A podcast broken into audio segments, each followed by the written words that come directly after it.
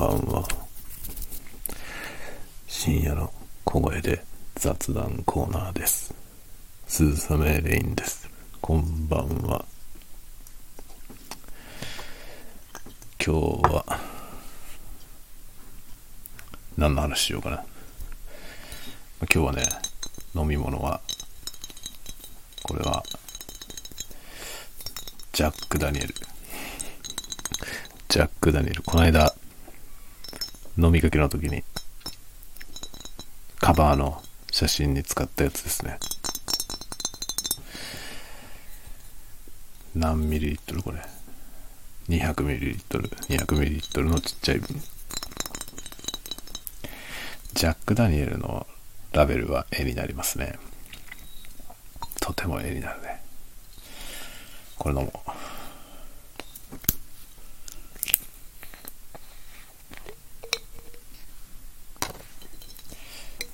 ロック。オンザロック。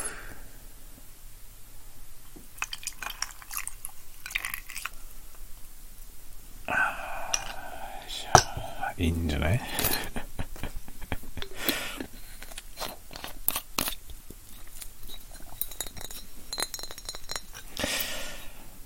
ああ、いいね。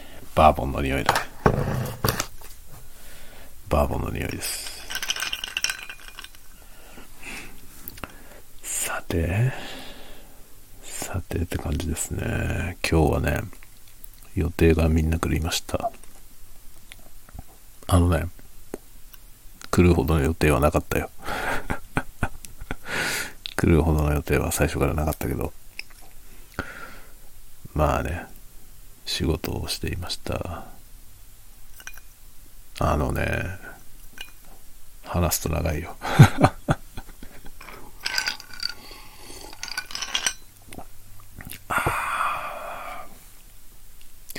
すごいな。久しぶりに飲んだジャック・ダニエル。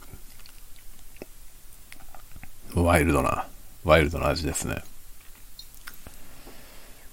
なんかやっぱりね、ウイスキーだけど、バーボンとスコッチウイスキーは全然違いますよね。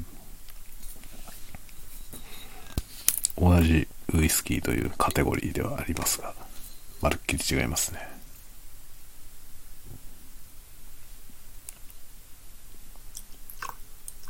なんかやっぱりね、バーボンは臭みがあるよね。臭みというか、なんだろうね。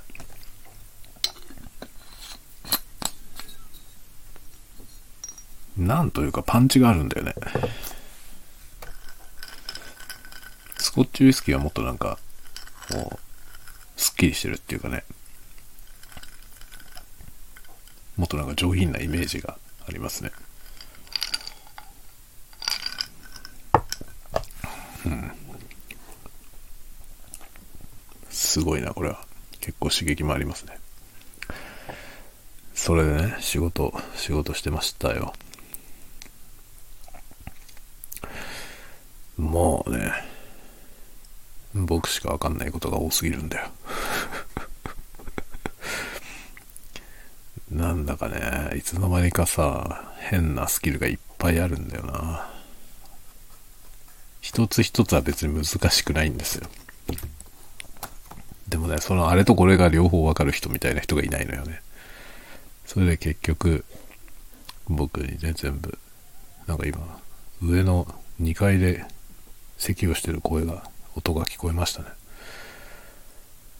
すげえな、感感度が良すぎる。マイクの感度が良すぎるよ。うん、何の話だっけ そうそうそう、あの、スキルの話だ。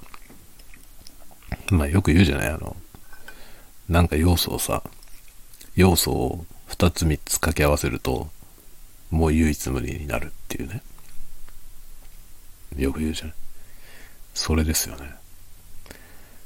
別にそんな特殊なことをいろいろやってるわけじゃないんだけど、なんていうのかな。そのね、僕のようなスキルセットの人がいないんだよね。他にいないんですよ。他にいないというか、まあめったにいないんだよね。だから、必然的にね、なんか社内でね、僕しかできないことがめちゃくちゃ多いのよ。それで、最近しかも、その周辺の、なんていうのかな、知識をね、要する仕事がね、増えてるんですよね。で、たまたまさ、僕ができるからね、全部それが降ってくるわけよ。だからもうなんか、それはじゃあ他の人にもできるようにしなきゃダメじゃないって話でやってんだけど、結局その前提知識みたいなものが多くてね、その一つ遡ると、それもじゃあそれもわかんなきゃいけないから、まずそこを教えなきゃでしょって、でもそれはもう素地ができてないとわかんないみたいな話になってきて、結局簡単には教えられないよねって話になって、じゃあある程度分かってる人を採用するかみたいなね、そういう そういうあれこれなんですよ。でもある程度分かってる人はうちの会社なんかで来ないわけよね。難しいところですよね。もう本当に。別に僕もさその別に仕事をするためにねそのスキルを身につけたわけじゃないんだよ。ただ趣味でやってるうちにできるようになっただけなんだけどさ。そんなことを趣味でやってる人もいないってことなんだよね。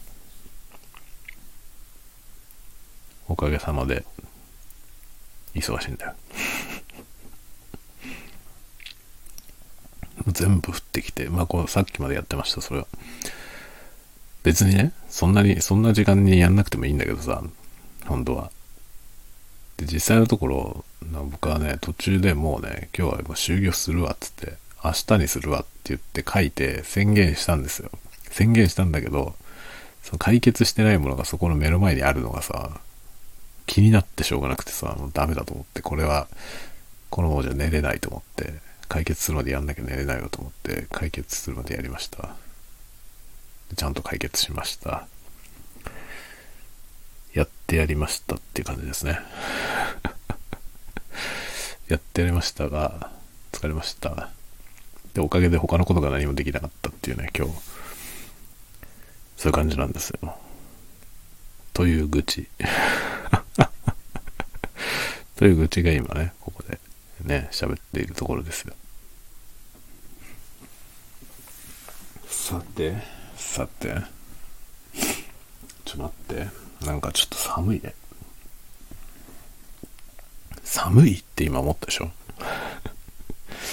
寒いことねえだろって思ったでしょ？北海道はね、寒いんだよ。日中は結構暑くなるんですよ。日中は結構暑くなって、北海道とはいえどね、まあ、うちはエアコンがないんだけど、エアコンなしだと辛いぐらい暑いのよ、昼間。で、今日ももうなんか部屋蒸し風呂のようになってさ、もう死にそうになって、ダメだと思って、こんなんじゃ仕事になんねえっつってね、部屋のドアを開けてさ、こう風を通しながら、仕事をしてたんですよ。そしたらもう夕方6時ぐらいになったら寒いのよ。ちょっと肌寒くなってきたな、みたいな感じになるんですよ。6時ぐらいでね。で、もうこのぐらいの時間になったら T シャツでは寒くて、このまま寝ると風邪ひくってやつですね。ちょっと上着が必要だよ。ちょ、上着取ってくるわ。はい。上着。よいしょ。上着をね。よいしょ。上着を着たよ。まあ、そんな感じでした、今日は。今日はそんな一日でありました。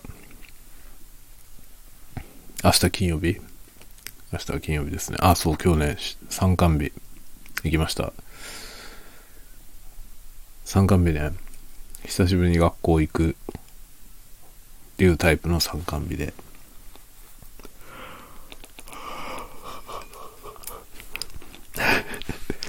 あくびが出るわ。あの、参観日でね、行って、で、クラスを半分に分けて、出席番号の偶数の人は授業の前半を見る。奇数の人は後半を見るみたいなことになってたのね。それで行ってきて、まあでもね、あの、教室もね、いつもはほら、教室の中に入ってね、割と子供に近い位置で見るんですけど、今は遠向きに見る感じなんだよね。なので、あんまり、なんか近くで見えないし、まあ行ったけど、微妙でした。まあこれならオンラインでもいいかなっていう気がしました、今日は。今日のやつはね。って感じでしたね。来週はちょっとね、またお兄ちゃんのやつがあるんですけど、今日は下の子見に行ってきましたけどね。そんな感じでしたね。なんか、物足りない授業参観 でしたね。まあでも子供にとってはいいのかもね。あの、非日常だから親が学校に見に来るのはね。ちょっと新鮮なんじゃないですか。今参観日も本当ね、なくなっちゃったんで、うん、少し子供にとっては刺激になるんじゃないかな。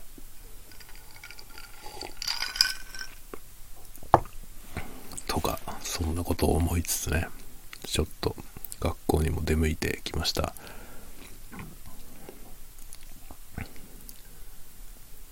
で、で、何の話しようかな。今日はこの深夜の小声雑談始めたのはいいんだけど、別に喋ることないんだよな。珍しく。珍しく何もない。喋ることがない。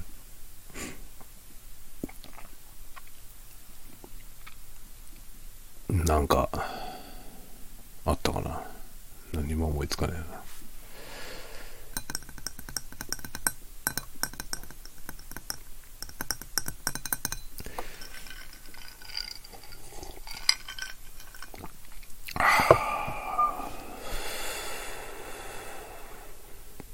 そう、あの、あれだ。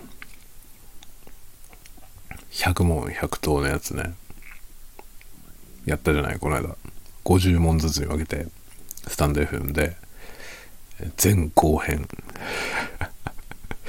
大長編すぎたよね。前編、前編後編に分けて、前編も後編も1時間ぐらいあったんですけど、やったでしょ？あれをね、さらにノートに書きました。100問分。我ながらね、暇かなって思いましたね。暇じゃないはずなんだけどさ、暇じゃないはずなんだけど、100問100と50問ずつ喋った後に100問ままとめて書くというね。すごいですね。暇なのかな 暇なのかなって自分で本当思ったけど、まあ暇なんだろうね。少なくともあれぐらいのボリュームのものを書いちゃうぐらい暇ではある。って感じですね。まあでも書いてみて面白かったね。あの、自分で発見があるから面白いですね、ああいうのはね。昔ね、100の質問とか流行ったじゃない？ああいうのもね、なんか発表するしないに関わらず書くのが好きでしたね。で、今回ね、あの、動画の方もさ、ASM アーティストさん向けの50の質問っていうのをね、作って配布してる人がいたから、それもらって、それに答える動画を作ったんですよ。だからもうくしくも最近ね、質問に答えてばっかりいた感じですね。アンケート。いっぱい答えました。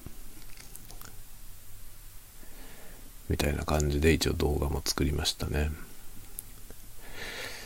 で、で、で、で、で、でですよ。で、でね、あのー、6月がね、終わったんですよ。信じられますか？もう2022年も半分終わりました。もうね、このぐらいのペースで年取ってったらあっという間におだぶつだよね。すぐ死んじゃうんじゃないかって気がしますね、本当に。あっという間だよ。2022年も半分ですからね。半分来ちゃいましたよ、もう。残り半分しかない。ねえいや、ほんとね、時間経つの早すぎるね。なのでね、ちょっとまあ、いろいろ考えてやってますけど、まあ、月が変わったんでね。で、しかもね、あれなんだよな。そう。あのね、そうだ、この話をしよう、今日は。ポイントサービス。ポイントサービスの話を。ポイントサービス。ポイントサービスを何にも使ってないっていう人はあんまいないよね、多分。多分何がしかのポイントを使ってるでしょ。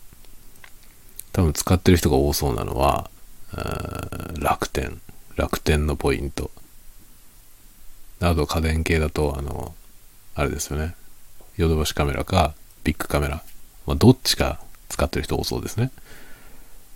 あと T ポイント。T ポイントは TSUTAYA の T ポイントですね。今、TSUTAYA の T ポイントは Yahoo、Yahoo ソフトバンク、PayPay、あの辺が全部 T ポイントで、えー、合体しましたよね。だから多分今管理してるのは Yahoo なのかな？T ポイント。まあ、T ポイントと今 PayPay、PayPay ポイントがなんか多分、えー、かなり緊密なことになってるのかな？よくわかんないけど、僕が持っていた T ポイントのカードは、PayPay カードっていうやつになんか集約されて Yahoo のね、カード持ってたんですけど、Yahoo の T ポイントのカード持ってたんですけど、それが PayPay カードになりました。何も書かれてない。あのね、クレジットカードなんだけど、カード番号がカードに書かれてないのよ。まあ、これはセキュアですよね。セキュアだけど使いにくいけどね。自分でカード番号忘れるからさ、使いにくい。まあそんなのがあったりね、するわけですよね。多分何かしら使ってるでしょ？ポイントサービス。で、いろいろね、あの、オンライン通販のサイトとかにもポイントってあるじゃない。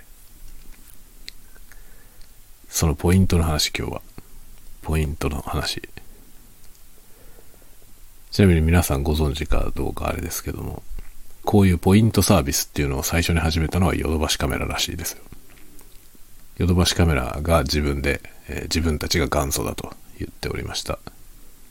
で、僕はヨドバシカメラのポイントカードを、もう何年使ってんだろうね。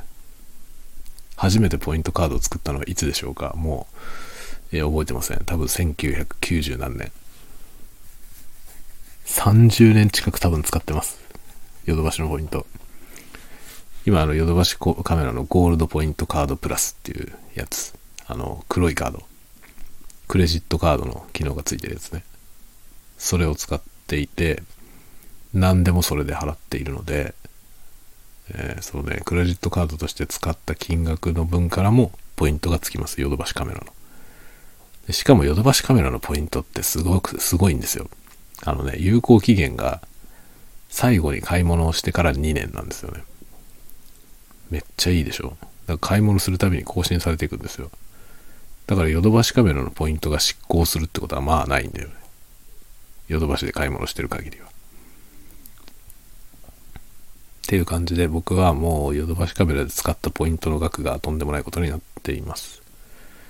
あの、アプリがあってね、ゴールドポイントカードのアプリがあるんですけど、そのアプリで見るとね、累計で使ったポイントの金額がわかるのよ。自分がそのポイントをいくら使ったのかの累計額がわかるんですけど、で、大体がね、まあ一応サービスポイントとかいろんなのあるけど、大体平均的にヨドバシカメラのポイントって買った商品の値段の10%なのね。って考えるとね、その使ったポイントの分の10倍は買い物してるわけよ。って考えるとやばいねっていう、ものすごい金額だねっていう風になってました、すでに。驚きの金額が ポイントカードのポイントだけで僕はもう100万円以上使っている。ってことは1000万円以上買い物した。まあね、30年も使ってりゃそのぐらいにはなりますよね。っていう感じですね。とんでもないことになっております。そのね、ヨドバシのポイントは営業してんだけど、まあ、ヨドバシのポイントは今回はあまり、えー、関係ないです。ヨドバシのポイントは期限がほぼ切れないので、今回お話ししようと思うのは、期限が切れるポイント。それのね、いろんなサイトで買い物してね、そこのポイントが溜まってるわけですけど、それがね、有効期限が意外と短いのよ。いろんなサイトが。、でもうすぐ期限切れちゃうよって、奴らは言ってきやがるわけですよ。それでね、えいくら分のポイントが、あなたのいくら分のポイントが何月何日に切れちゃいますよ。っていうメールが来るの。それでそのメールにリンクが貼ってあるの、なんか。で、それを押すとね、そのポイントを使ってこれを買いませんかのページに飛ぶわけよ。宣伝のページに。うまくできてますよね。うまくできてますよ、本当に。だってね、ポイント、大した額じゃないですよ、ポイント。僕ね、その、ヨドバシカメラのポイントはもう莫大な額になるんですけど、それ以外のポイントはそんなに大した額にならないんですよ。何百円とか。その何百円でもね、例えば400何円分のポイントがなくなっちゃいますよっていうメールが来てね、なくなっちゃいますよっていうメールに、しれっとリンクがなんかビロってあるわけよ。そのリンクピコーンって飛ぶ、飛ぶとね、今これがセールだよ、ドドーンっていう書いてあるわけ。それであなたのポイントは400何本なくなるよ。何日までにって書いてあるわけよ。じゃあこれ買っとくかと。なるじゃない？なるよね。で、買うじゃん。クリック一発ですよ。ね。一発じゃないよ。2、3発。クリック2、3発で買えるわけよ。で、買うでしょ？そしたらね、またポイントがつくんだよ。400何円分のポイント全部使って買うでしょ？だけど400何円分のポイントだけで何か買うわけじゃないから、差額が出るでしょ？その差額にお金払うじゃない。そしたらそこの差額払った分にポイントがつくんですよ、また。どういうことが起きると思いますか？そのポイントにもまた有効期限があるわけですよね。するとまたメールが来るんですよ。あなたのポイントが200何円分何月何日に切れるよ。で、ピローンってメまたね、リンクが貼ってあるわけですよ。で、クリックするじゃん。そうするとね、あなたのポイントは200何円分何月何日までに使わないと切れちゃいますよ。ところでこれがおすすめって書いてあるわけよ。押すじゃん。そうすると2、3個クリックすると、また買えるわけよね。そしたらまた、ポイントがつくんだよ。何が起きてるかわかりますか？奴隷。ポイントの奴隷です。永遠に買い続けることになるわけですよね。罠ですよ。ポイントサービスの罠ですよ。ポイントいらなければ有効期限が切れるよって言われても、いいよ切れてって言ってください。そうしないと永遠にこういうことになりますよ。あのね、今ね、サウンドハウス。何回か名前が出てきてるサウンドハウス。サウンドハウスっていうのは、音響機器の通販をしているね、お店。まあ、実店舗もあると思うけど、そのサウンドハウスってお店が、前にも話したけどね、音響機器めちゃくちゃ安いんですよ。普通の楽器屋さんとかで買うより安いのよ。それでサウンドハウス割と使うんですけど、最近はね、サウンドハウスはすごくて、全然音響機器とまるっきり関係ないものも売ってるんですよね。キャンプ用品とか。本当意味わかんないんだけど、意味わかんないんだけど、なぜかキャンプ用品を売ってんのよ。わけわかんないですよね。まあ、ヨドバシカメラもね、今なんか、風邪薬とかも売ってるからね。わけわかりません、本当に。飲み物とかも売ってるし。で、サウンドハウスだよ。サウンドハウスのね、ポイントが、7月2日に切れるよって、メールが来たんだよね。7月2日ってあさってだよね。で、メールが来ました。でね、まあ、クレジットカードが月末締めなんですよ。6月分は6月30日に閉まりました。すると7月からは7月分。7月分として計上されていく分ですね。買い時じゃない買い時だよね。クレジットカードの締め日が終わって次の月に入りました。そのタイミングでもうあと2日で切れるポイントがこんだけあるよ。っていうメールが来たのね。もうなんか買うじゃん。なんか買うじゃん。しょうがないよね。それでね、あのヤフー、ヤフーショッピングとかもそうなんですけど、僕楽天使わないから楽天のことはよくわかんないんだけど、ヤフーショッピングでもそうなんですけど、ポイント何倍キャンペーンとか、今だったらポイント還元率がなんか普段より高いですよとかね。あるじゃん、そういうの。ポイントを増やすっていうタイプのキャンペーンあるじゃない。あれもすごい罠で、まあ美味しいわけだよ。とても美味しいんですよね。普段よりポイントの還元率が高いから。だけど、そのね、上乗せされた分のポイントは、期限が短いんですよ。大体。ヤフーとかもそうね。ヤフーもね、なんかボーナスポイントとかで結構くれるんだよ。めちゃくちゃポイントくれるんだけど、そのポイントね、その、普通のデフォルトでついてくるポイントよりも、プラスされてる分のところはね、キャンペーンポイントは期限が短いんですよ。で、そういうポイントがつくと、この分切れちゃうよって言ってくるわけ。で、それを買うじゃない。なんか、なんか買うときに使うじゃん、それを。切れたらもったいないから。結構な額だからね。もったいないから使うでしょ？使ったらね、またポイントがつくんだよ。で、しかも、キャンペーンポイントとかまたゴリゴリに乗っかって、ね、なんだかを今、ね、買うとこんだけなりますよと。合計金額何円以上で、ポイント還元率アップとかね、いろんなことも手を変え品を変えやるわけですよ、奴らはね。そして、過剰なポイントをつけて、その過剰なポイントが有効期限が短い。そして、切れちゃうよ。ところでこんなのおすすめですけどっていうメールが届くわけよ。ところでじゃねえよっていう感じよね。まあそんなようなね、無限ループに陥ってるわけです。まあ、ちょうど、あさって、ポイントがね、切れるからね。まあなんか買おうかな。サウンドハウスで。という感じのことに今なっております。わかりますか？ポイントの奴隷。よく考えてみればね、そのポイントね、あぶくぜにポイント、あぶくぜにポイントは別になくなってもいいんだよ。ね、なくなってもいいの。期限が切れちゃうよ。あっそうって言っとけばいいのよ、本当は。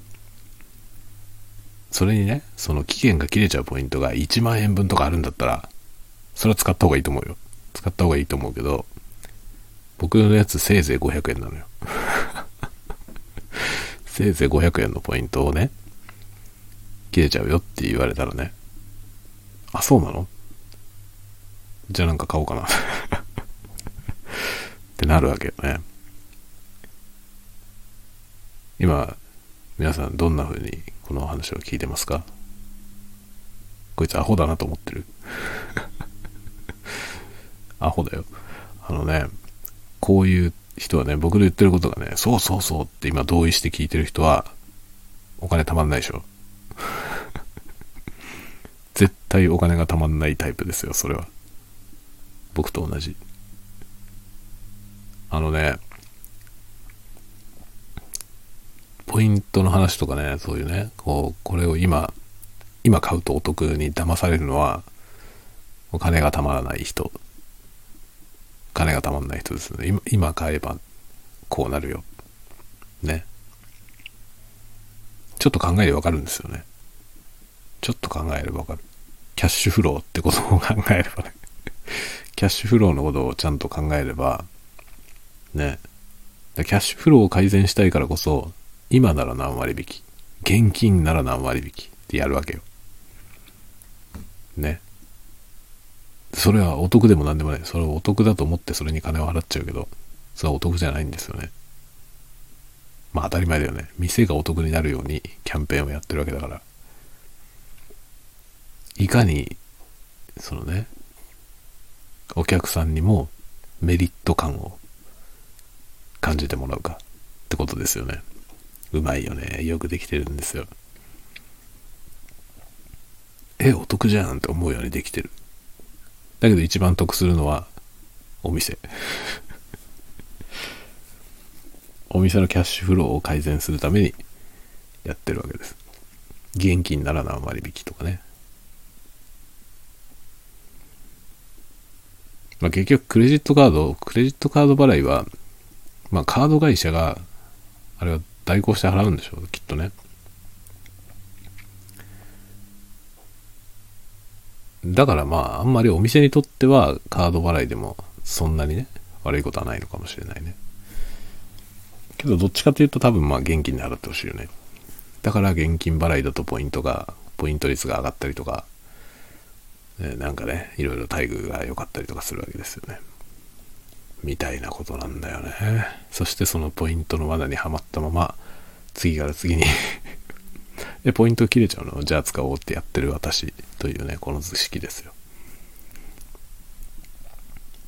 あのね、そう、ポイントといえば思い出した。あのね、本当本当 JP っていうさ、あの、紀ノ国屋じゃねえや、三省堂じゃないや。もうだいぶ酔っ払ってるわ。紀ノ国屋でも三省堂でもなくて純駆堂。純駆堂と丸善がやってる、ホント .jp っていうサイトがあるんですよね。でそのホント .jp は、あの、ウェブサイトに足跡ポイントっていう機能があるんですよ。でアカウント作ってログインして、足跡。足跡っていうのは、その、えー、ページにアクセスするってことです。ページにアクセスして、足跡ポイントをもらうっていうね、のをやると、まあ、デイリーでね、1日1回それができるんですけど、1日1回で、今2ポイントかな ?1 ポイントか2ポイントがもらえるのよね。で、それも、そうやって貯めたポイント、その足跡ポイントで貯まったポイントは有効期限が短いんですよ。その当月しか使えないのかな？みたいな感じなんですよね。1ヶ月しか持たない。だから1ヶ月以内に使わないと執行しちゃうポイントなんだけど、ただサイトを訪れるだけでポイントを貯めることができる。というね、そういう仕組みなんですよ。で、僕はそれをですね、ボットを作って 毎日自動的にね、僕が忘れてても勝手にログインして、その足跡ポイントをつけて閉じるという、そういう自動処理のプログラムを走らせていて、自宅のサーバーでね、走らせていて、それで毎日ポイントを貯めています。でもそれは、それに関しては執行しても無視してますね。ただね、ほんと .jp にはもう一個穴があって、本を買うのに使うんですけどね、通販で買うのに。購入金額が5000円を超えると送料が無料になるんですよ。で、僕はね、北海道に住んでるから、送料がバカになんないんですよ。結構高いのよ。そうするとさ、ね、例えば、800円とか1000円くらいの本を1個買って、その本の金額と同じくらいの送料がかかるとかなるとさ、ちょっともったいない気がするじゃない。でもね、じゃあ2、3冊買おうかなってやって、3000何百円分ぐらいで、送料が1000円ぐらいかかるとね、支払う金額も4000何ぼとかなるじゃない。じゃあ5000円分本買って送料無料にしてもらった方がいいんじゃないってなるのよ。で、なんか欲しいものがあると、その欲しいものを買うじゃない？本。で、それで5000円に満たない分何か別の本も足して5000円超えるようにして買うのよね。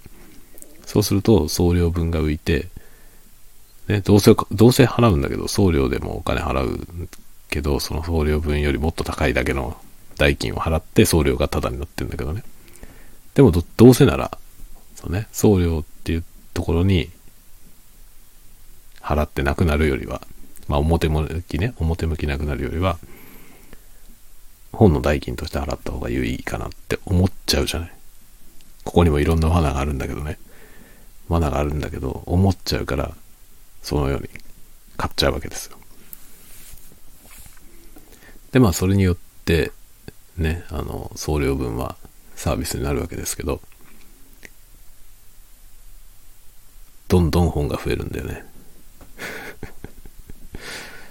ちょうどね、昨日だからもう子供がね、本が欲しいって言ってきて、この本が欲しいんだよねって言ってきた本が、1000円しなかったんだよな、確か。1000円しないぐらいだったんだよ。で、それを5000円超える金額の注文にして、注文しました。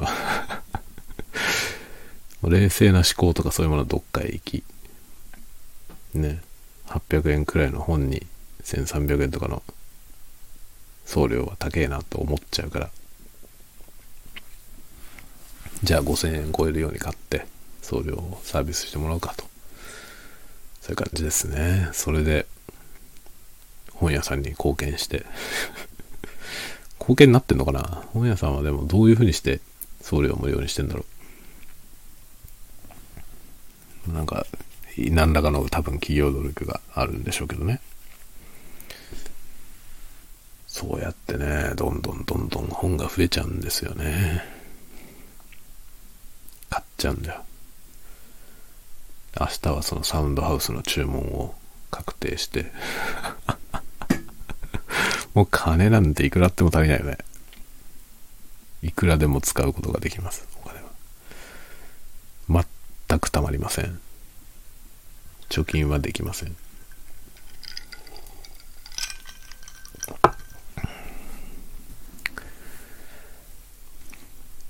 なんか YouTube も始めたらさ、ね、なんか何かを買ったらさ、それのレビュー動画みたいなのも作れるじゃない。ってなってくるとね、何でもネタになってくるからさ、じゃあもネタとしてそれをね、そのなんか動画のネタとして使うようなものとして買えば、経費じゃない？みたいな ことになってくるじゃない？そういういろいろな罠があってね、散財が止まりません。ね何を言ってんだろうね、本当に。たわごとでもたわごとですけどね。完全にたわごとになってきておりますね。だいぶ酔っ払ってきたな。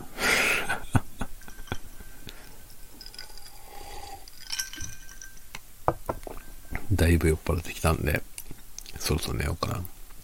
で、明日なんか7月に入りますからね、カードの締め日が終わったから、明日、なんか買って、えー、動画のネタになるようなもの。というかね、新しくその次の、次なる動画撮影環境の少しずつ改善していくところのエクイップメントを買おうかなと思っているところでございます。まあもちろんその辺もね、買ったものの動画とかも作るけど、全部 ASMR として作ります。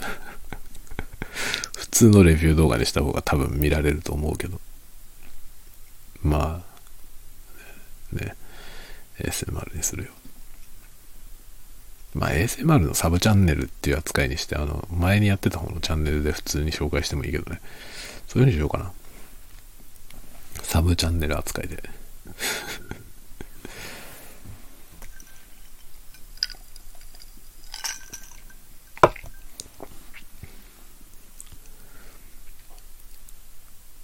まあそんなようなところですかね。でね、今度そうそう、あの、カメラの話もそのうちしますね。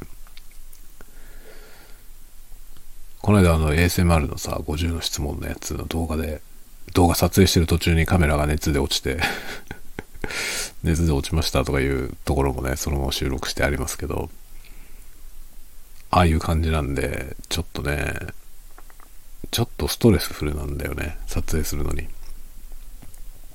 まあ、せめてああいう形で落ちないようなカメラがいいなと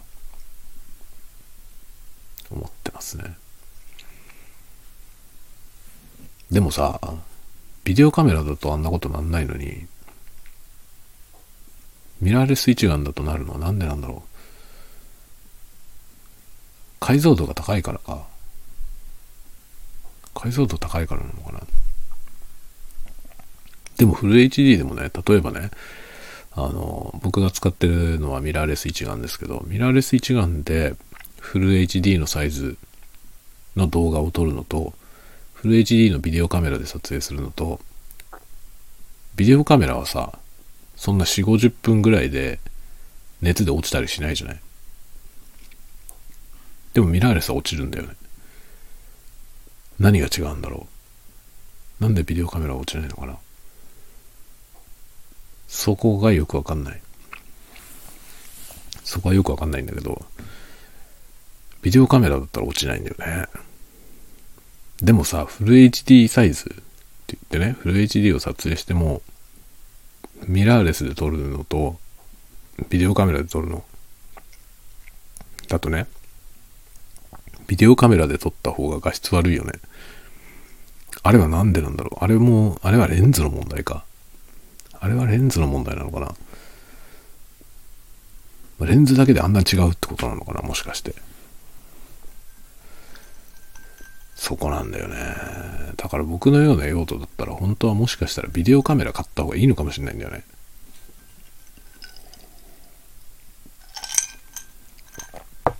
通のさ、4K が撮れるビデオカメラみたいなやつを買った方がミラーレス一眼買うよりいいかもしれないんだよね。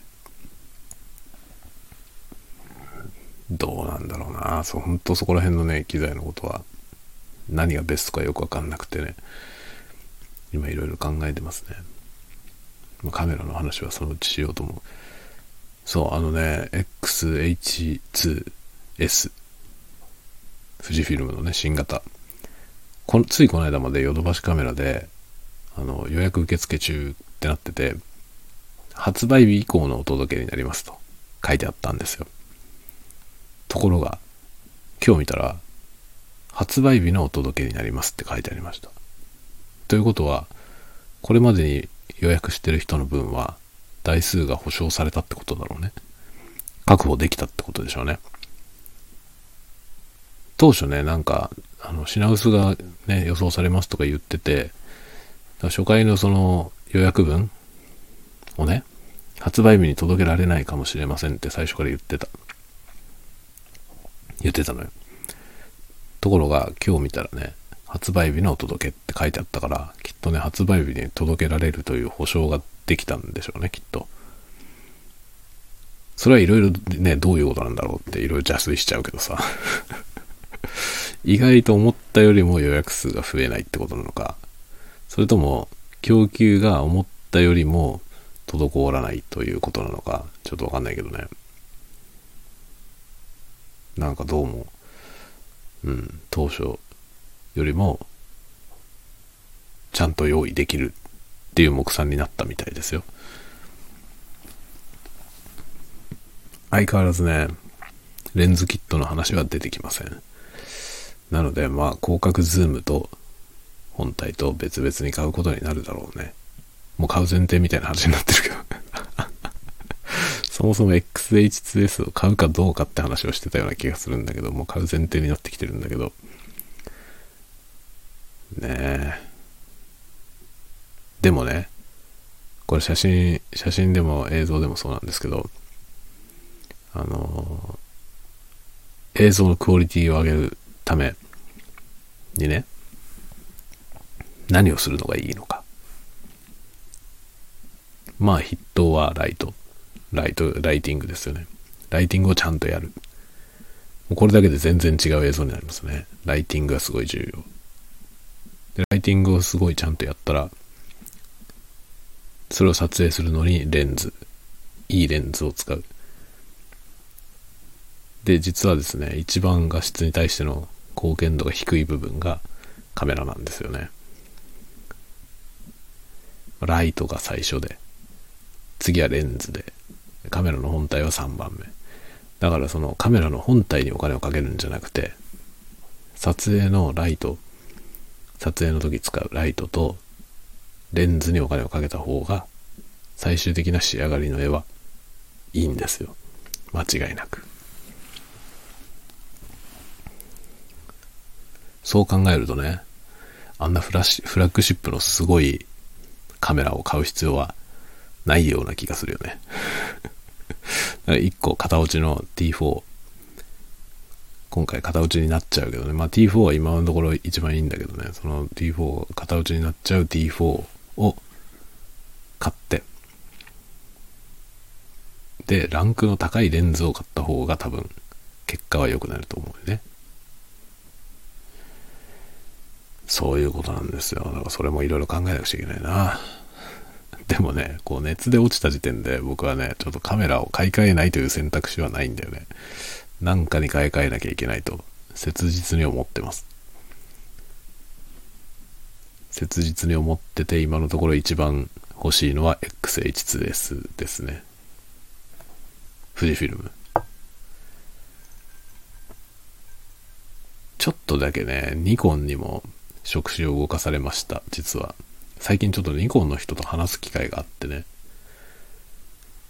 すっごい話いろいろ聞いたのよ。それで、あ、ニコンかっこいいなと思って。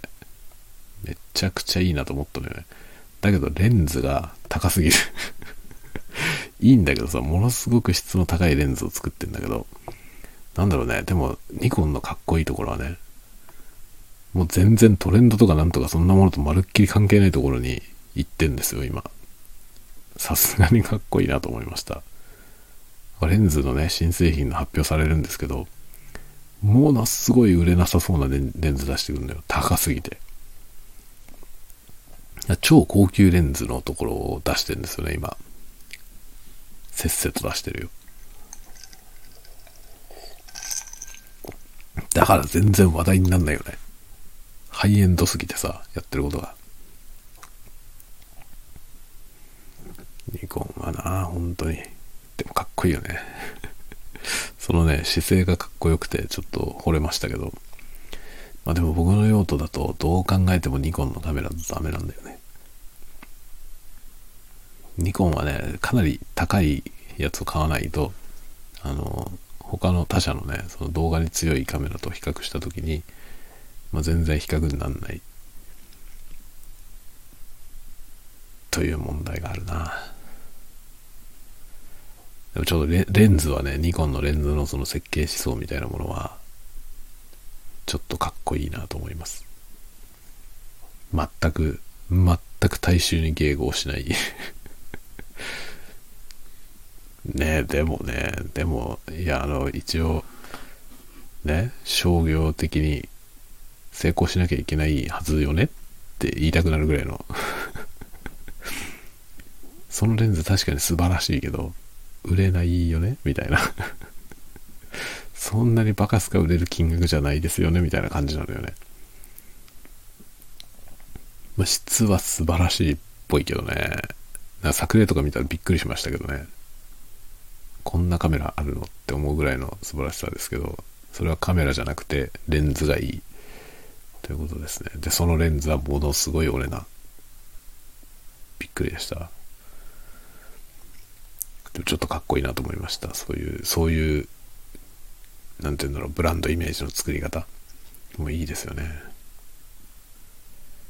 まあ、僕はちょっと富士フィルムだな、やっぱり と思ってね、XH2S はちょっと、ちょっと、うん、興味あるね。興味あるというか、まあ、欲しいよね、かなり。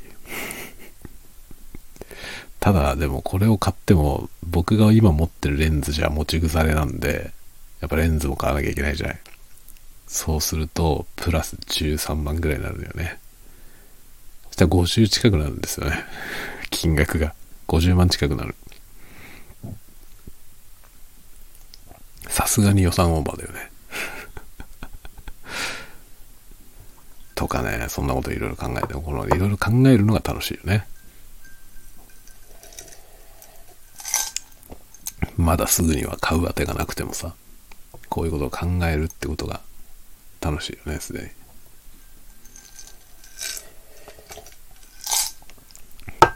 これお金がたまらない人の特徴。もう金を使うことが好きなんだよね、要するに。ですね。貯金ができない男たち。